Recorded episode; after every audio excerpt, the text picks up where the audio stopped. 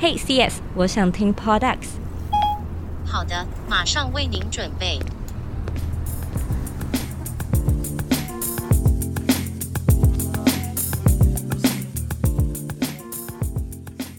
Hello，大家好，你现在收听的是 Podex 杂志的 Podcast 节目，我是别叫我文青的雅雅。Podex 杂志是一个收录 Podcast 节目开箱、Podcast 访问以及产业相关讯息的线上杂志。在在这本杂志里面呢，我们除了会访问各个平台之外，我们还有名人专访以及节目开箱这个单元。那今天要为大家开箱的呢，是出没在 Podcast 平台上面有一段时间的左边茶水间这个节目。我们非常开心呢，可。可以邀请刚从国外回来不久的 Roy 来到录音室跟大家做分享。Hello，Roy，Hello，今天真的很开心。哎、欸，一来就笑成这样，太特别了，这个阵仗。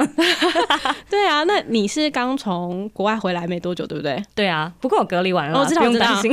现在非常的安全。对，现在非常的完全刚刚量体温。哦，多久没有回来台湾啦？两年了，好久哦，超久的，很想念台湾吧？对啊，就是。父母就说：“你再不回来，你就要被除户了。”哎呀，好吧，之后赶快回来。所以中间是因为疫情没有办法回来嘛？基本上是因为疫情，不然的话就是一直都希望。其实每年都要买机票啊，去年的被取消，哦、今年的又被取消。哇，你在的国家是美国？美国那边疫情如何？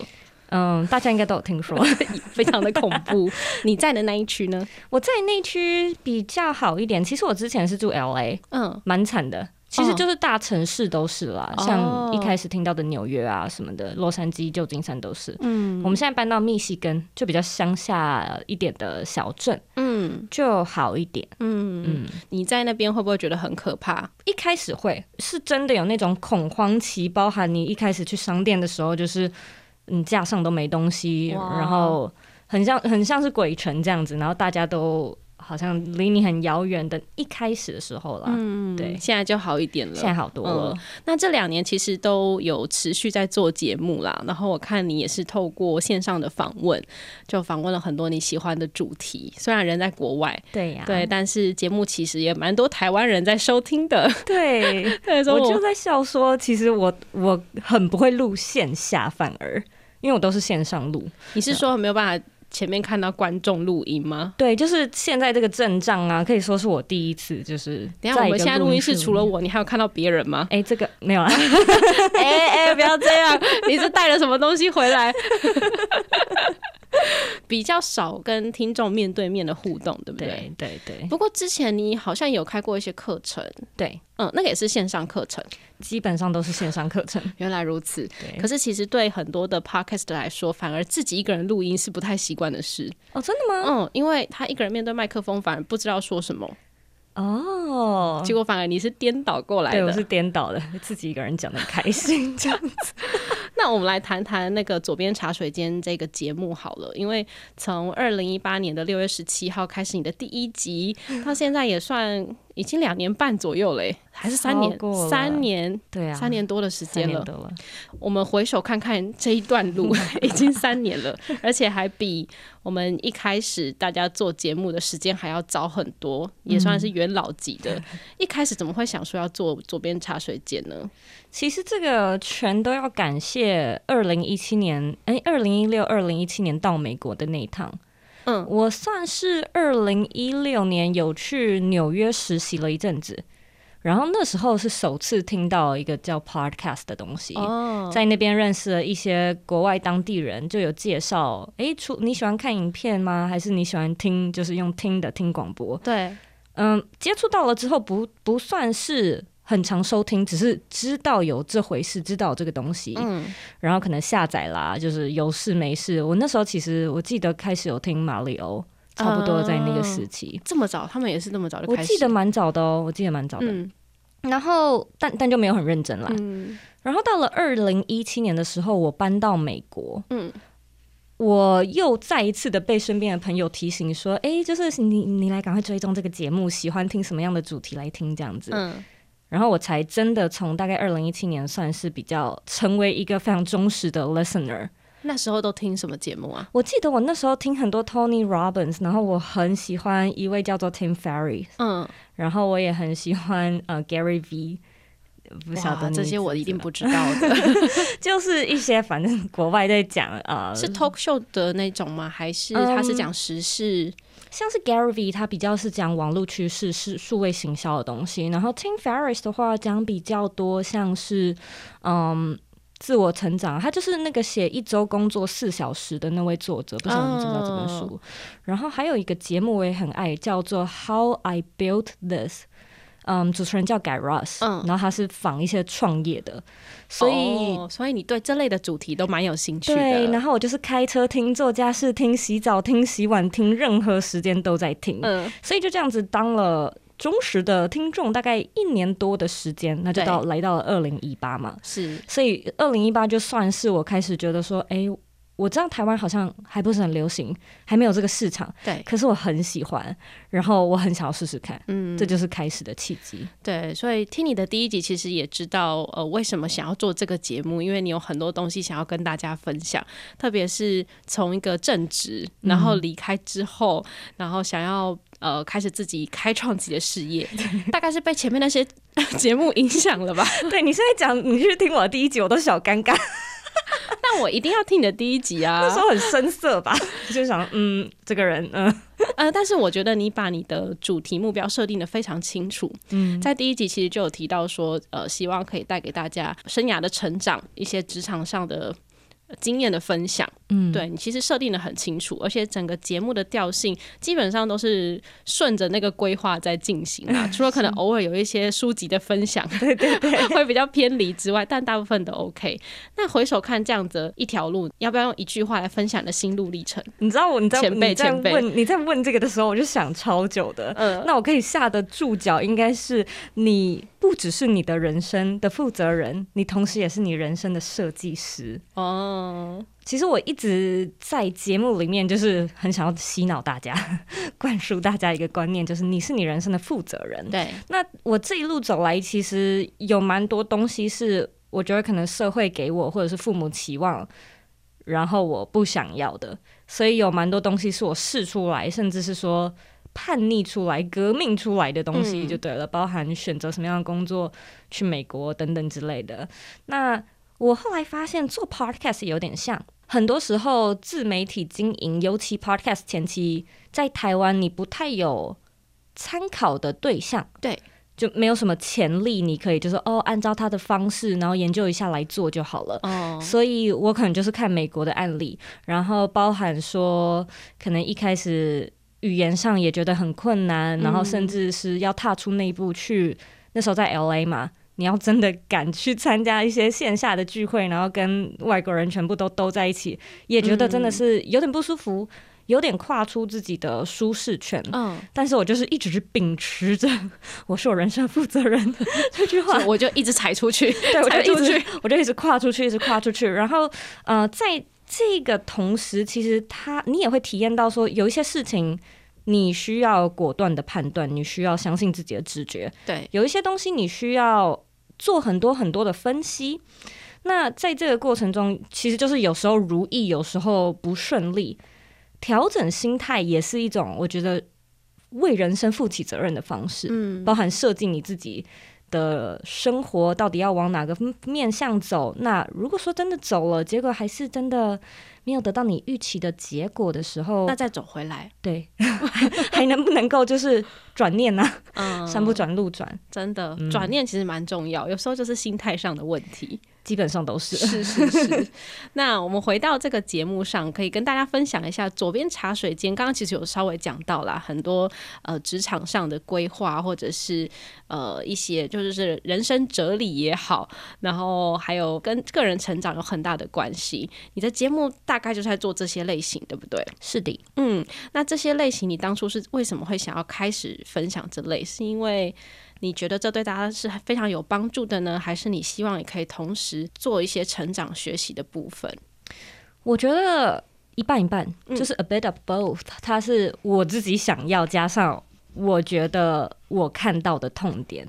那个时候，我自己的节目是专注在个人品牌、自我成长跟远距工作嘛。对，那它会有点像是自我成长，是我个人热爱、自己很想讲的。远距工作室，我那时候就有一份远距的工作，我住在美国，但是我的公司在韩国，然后我平常就是在家上班。嗯，然后我很常会收到无论是朋友啊，或者是陌生的网友问我这方面的问题。嗯，所以我知道讲这个绝对有市场。对对对。那我就也把它拉拢进来。那个人品牌倒比较像是我自己给自己的一个学习，边讲边访问，从别人那边学。嗯，那整个节目的这个节奏的定调呢？因为呃，以你来说，其实前辈真的很少，就是做台湾的节目嘛。嗯、现在可能有很多的范例可以参考，可是以前没有。你怎么去为你的这个节目去做节奏的调性，以及你决定一个人主持？那面对麦克风的时候，你不会觉得很奇怪吗？好像一个人自言自语，怎么有办法可以做到这件事呢？我觉得有可能是因为我大部分听国外的节目，然后他们都是要不就单口自己在那边从头到尾自己讲，不然就是他自己主持啊、呃，他是。采访者，他是主持人，嗯、然后访问其他人这样子，所以我一开始可能接触到像这样的模式，包括马里欧也是啊，嗯、所以我就觉得哦，这大概就是一种既有的形式，我反而从来都没有想过说我可以还两个人双主持哦，这样的的这样的方式。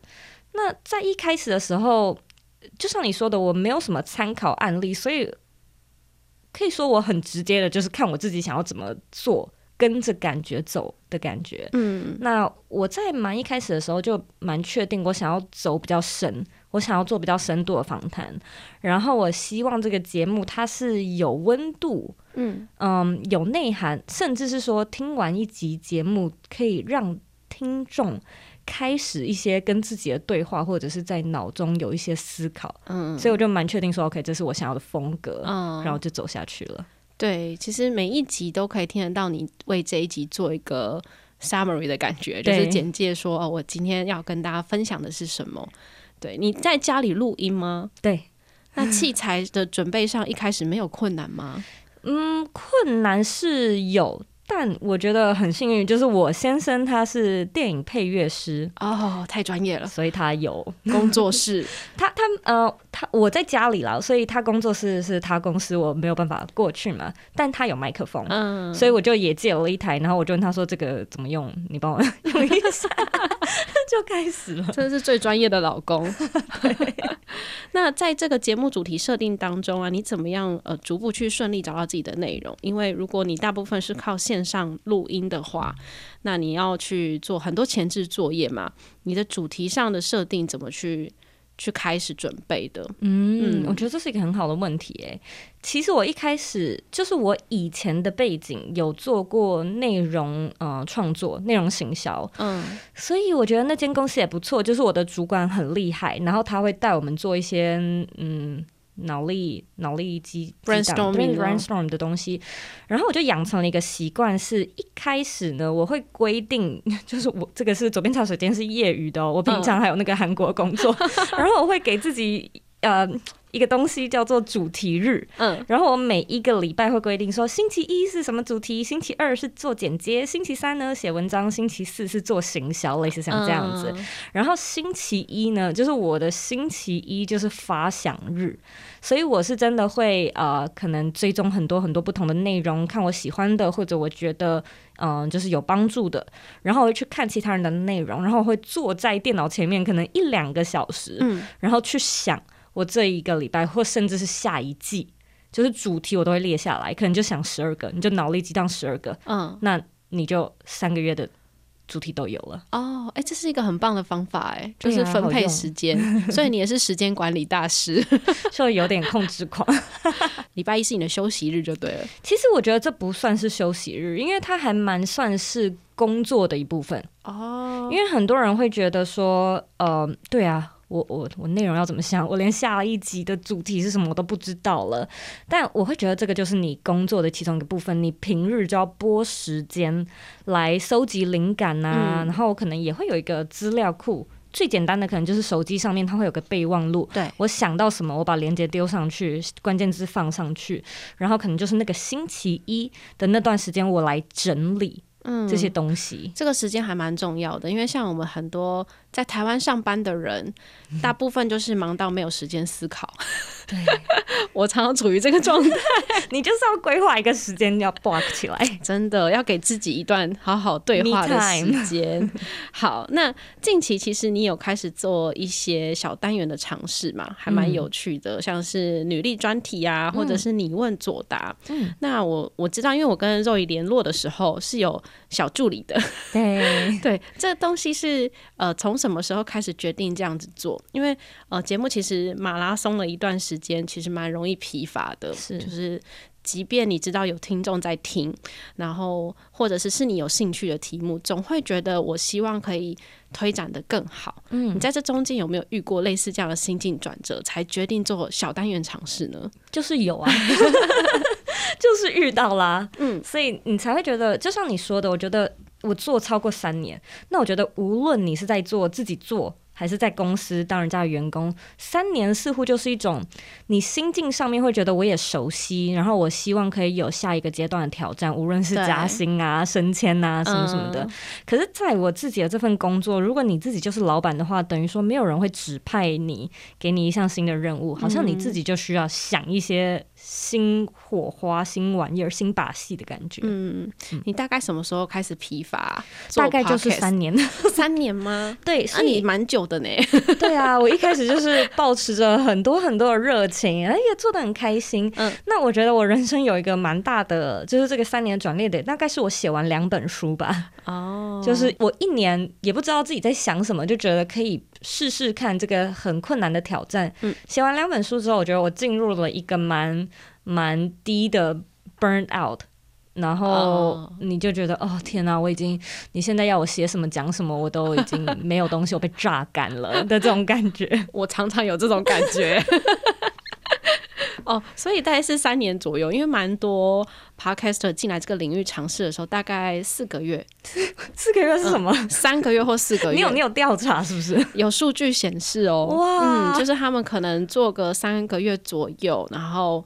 就开始发现听众数也上不去的时候，他们就会想要放弃。哦、嗯，所以像去年虽然是 Podcast 元年嘛，二零二零年在台湾也掉很多，今年就是直接停更的节目有四成，很多很多哎、欸，对，不少呢。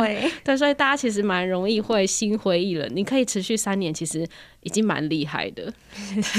那那你觉得在 Podcast 的内容制作上啊，以你自己的经验来说，你觉得呃最重要的是什么东西？我知道你有问说，哎、欸，是不是主持人啊？是不是节目内容什么的？嗯、我觉得是 初衷哎、欸。哦，就是你的那个，你的那个 big picture 热情吗？对，嗯，你这件事情就算没有赚钱，就算没有人看到，你还是很自嗨，自己做的很开心。我觉得这可能会是最重要，而且。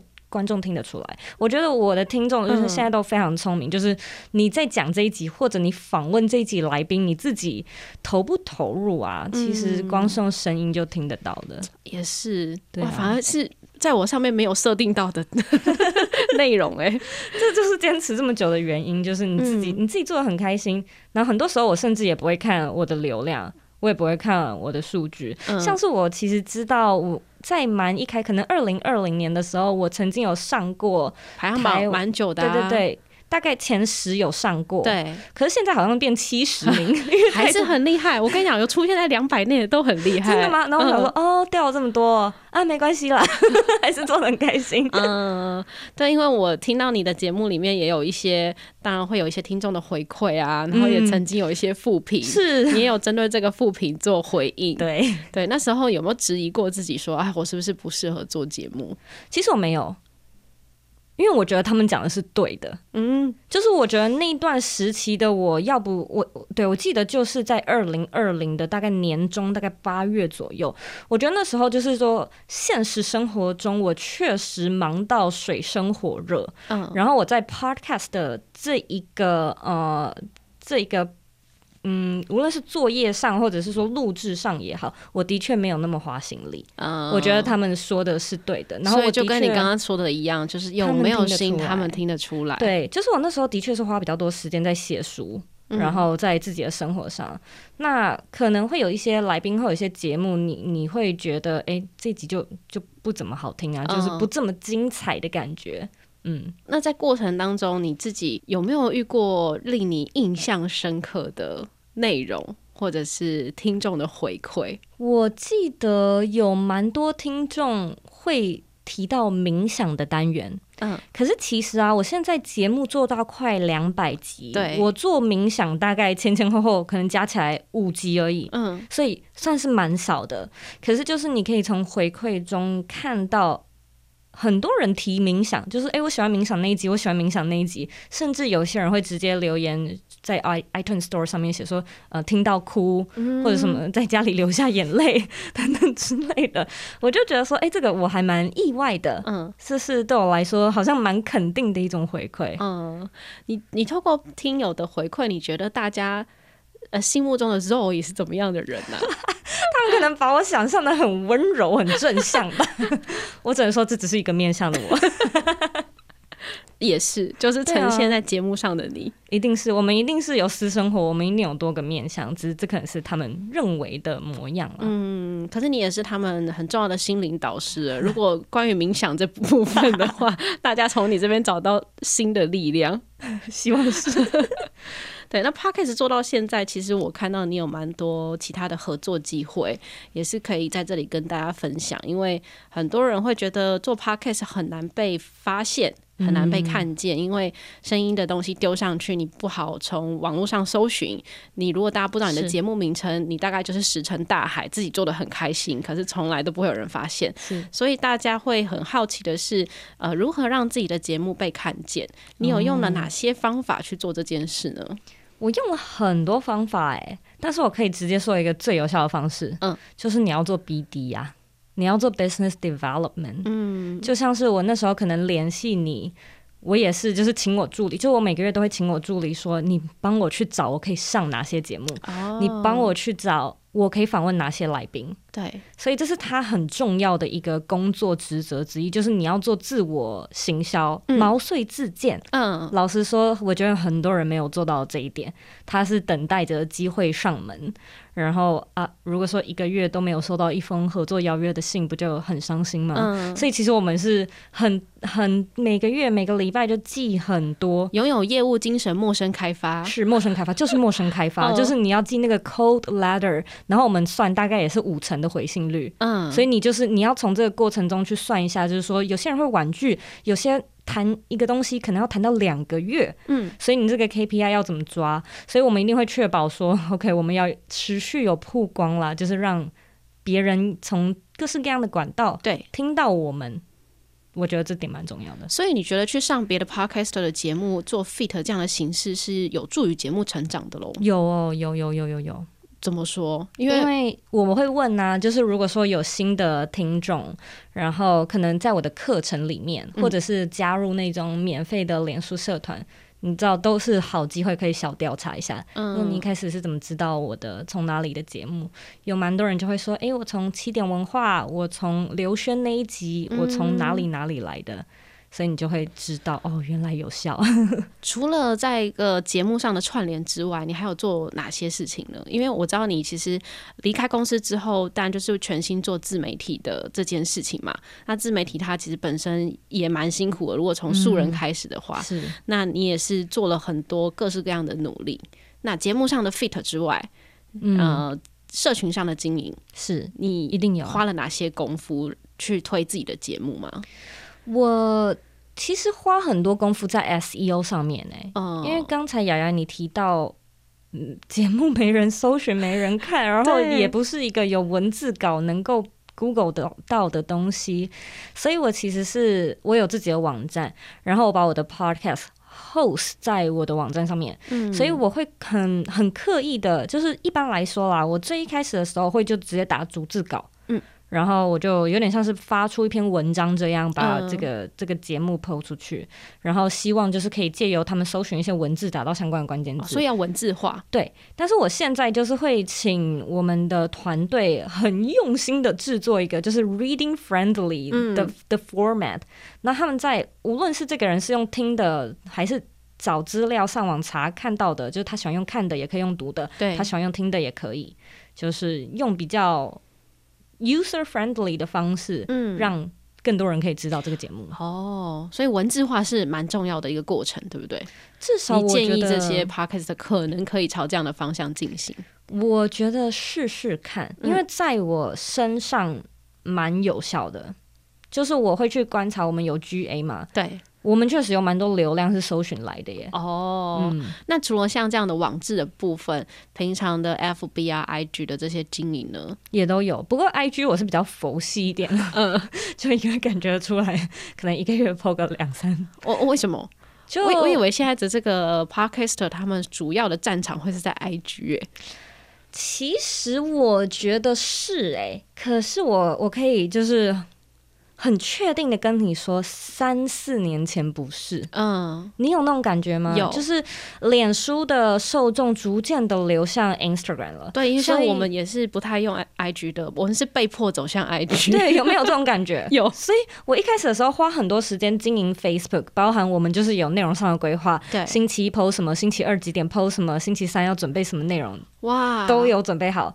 然后我我大概就是从去年跟今年开始，我感受到脸书的受众逐渐在流失到 Instagram，可能现在 Instagram 也逐渐流失到 TikTok 了，超惨的，超惨的。所以我就也有感觉说，OK，我可以把我不用花那么多心力经营脸书，对，可能可以用来经营 IG，但是这个就是还在转化过程中。哦，嗯、你之前那个规定星期一 po 什么到星期几 po 什么，它那个就是其实跟你平常的作息是。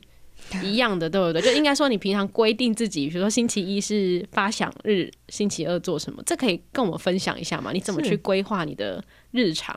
你是在说呃，Facebook 上的 po 文吗？对，我这个摸出来的啊。例如说呢，嗯，我们以前可能星期一每个礼拜一都会有一个什么提问。或者是一个可能可以跟观众互动的小小的贴文，非常简单。嗯，就是我们希望可以用个三十秒的时间，然后让大家就是一起回复。哎，你这个礼拜计划是什么？或者你呃上个礼拜说你感恩的一件或三件事情，这种很简单很简单的，这可能是星期一的内容。那为什么不是放在星期三或星期五？就是我们都试过。然后我们就发现，好像哎，放星期一跟大家比较需要心情上的一个，哦、就是打起精神、啊、目标规划，对对对对，加油打气。对，反而就是哎，这个东西 po 在星期一效果好。那星期二可以做什么？我们可能也会去看，例如我们可能会去分享其他人的内容，嗯，例如说哎，正声广播 po 了什么什么东西啊，我们可能转发，然后就会觉得。各式各样，就是你各式各样都是，对，然后就慢慢的定出一套模型的感觉，好有趣哦。除了这个 IG 啊，还有 FB 社群的经营之外，其实你自己本身刚好说写书嘛，所以我有看到，呃，你有跟博客来去合作推荐书单，这部分是怎么开始做合作的？是他来找你吗？是哎、欸，哇，就是我，你知道吗？我。在还没有踏入这一行之前呢、啊，我都会觉得好神秘哦。你是怎么样得到这个机会的？你那时候是怎么做的？对，但你知道，就你现在开始做的时候，你就会觉得，呃，就是我有一天收到了一封 email，就这样，大家觉得匪夷所思，好像没有那么朦胧美了哦。那你没有呃，因为其实你的定位算明显嘛，所以其实也是，我觉得在这里可能也。呃，要呼吁大家自己的定位要明显一点，也许就会找来相关的合作。嗯，对，可能像我们做译文类的，就会开始有很多的舞台剧的剧团，嗯、他们会主动私讯别叫文青，说可不可以上你们节目做曝光？是是，是，对，所以这个定调真的是蛮重要的。没错，嗯，那你要不要分享一下你自己在经营这些自媒体上，因为你自己也有 YouTube 的这个这些的特色跟它的优点跟缺点？哇，那如果跟 Podcaster 做结合的话，你会建议，比如说啦，我今天是一个 Podcaster 新手。我喜欢声音节目，可是我又得文字化，好让大家 SEO 找到我。嗯，那同步你觉得还可以再做怎样的经营？因为各平台的属性不太一样。哦，这个东西就是内容上的 duplicate 嘛，能不能够就是我们做一次就好，然后其他的内容就是重呃再利用，一鱼多吃。对对对，再利用的意思。那我觉得像我其实觉得像现在百灵果做的很好，嗯，他们就是有呃有实体的录音室，所以是有影片的。对，上次我看到他们跟 Kimberly 录的那一集也是蛮好笑的，哦、很棒很棒，大家在那边一起喝酒。那这个就是视觉上面很适合放 YouTube，就算那么长。可能其他人就是呃看一下，然后去做一下自己的事情，然后再看一下这样子。对，所以可能哎就已经录下来啊，已经录完的东西就可以放 podcast。嗯，开车的人啊，通勤的人可以看。那或许啊，我是不太我我他们好像没有特别在做文字，但就是可能也可以请一个帮手。如果说真的想要开发 SEO 这一块的话，嗯，或许可以就是请一个人把它文字化。然后再来的话是节目里面，可能当天在录影的时候就可以有一些拍照啊，哦、这些东西就可以图文化。对，它可以放到 Facebook，可以放到 IG。因为我想，一般的素人比较少做 YouTube 这一块，是想说我谁啊？大家也不认识我。可是像凯莉他们，可能都就是想看他的脸呐、啊，没有别的。所以他们的影像化确实是有帮助的。嗯，大家会喜欢看他当下在做什么事情。嗯哼，呃、因为有时候可能音档听不太出来，你就会不想想象，直接看 YouTube 比较快。但对素人来说，好像比较困难，对不对？我觉得会比较困难一点。那我。个人认为，在有限情况之下，资源多利用的方式可能会是截取很多段。你知道吗？截取很多可能这集的介绍，或者是来宾他里面讲到的金句，或者是可能吸引人的句子，嗯、又或者是你这一集的一些重点整理，又或者是你这一集来宾讲到但没有讲深，然后你另外做的可能一些补充资料好了，嗯、就是它是在同一个同一个内容里面，但是或许这样的内容就够你发三四篇。也是，对，真的不得不说，生活在这个年代，大家蛮辛苦的，蛮辛苦的。对，同步你要做很多事情，因为这为了让你自己个人呃有比较大的曝光度，对，或者是你的内容比较好传达到各个 TA，是。真的要做的事情太多了，就很累。对啊，你自己做到现在这样的个呃个人化的品牌经营，其实也尝试过非常多的管道，到突然某一天觉得，哎、嗯，好像大家知道我嘞，渐渐知道我了的那个过程，嗯，呃，是什么时刻让你突然觉得说，哎，我好像有一点成效了？嗯，大概是二零一九年的年中，嗯，中旬的时候，我二零一八年的六月开始的嘛，所以大概是整整过了快要一年的时间，其实也蛮快的。这样算快吗？嗯，这样算在 Podcast 界里面算蛮快的。嗯，对，嗯，其实那个那个时候最明显的改变是，呃，iTunes Store 上面的听众回馈多很多。嗯，然后好像加入脸书社团的人有瞬间变多的感觉。哦，但大概就是这样。然后在那个时候蛮前期的，你可以看到有一些像是什么解锁地球，或许你之后也可以访问他们。对，嗯，或者是有一个叫做 Barney 啊，Barney。Barney's Talk 啊，然后一开始就是还是有像呃良人十号，没错，都会在板上的那几个。对，就是那时候大家都是算前期前期开始的，然后我就发现说哦。呃，那时候的感觉是，台湾的 podcast 多了，除了讲新闻、讲科技、教语言之外的其他节目主题了。嗯。然后这些人开始互相串联啊，刚好二零一九年也有回台湾，所以就是有跟大家聚在一起，一些就是前期的 podcaster 小聚的那种见面。嗯、那个时候开始才觉得说，哦，没想到就是好像蛮多人听我的节目的。哦，真的，嗯、像那个在社群里面，大家也都知道说我已回台湾了。我那天看到想说，为什么全部的人都知道 说我已回台湾了呢？而且社群是谁？啊，就是他们有，我们会有很多个社群嘛，其实有有 Line 社群。然后有有几个，大概两三。天哪，我好边缘人哦！你没有加入 Line 社群吗？没有啊，真的吗？哦，因为我平常很少用 Line。哦，难怪。整个被。因为就是大家有的是没有上线的那种社群，有的是可能团体呃社团会限制五百人的那种 Line 的社团。哦。然后我那天就在社团里面看到他们说十二月想要办个小聚。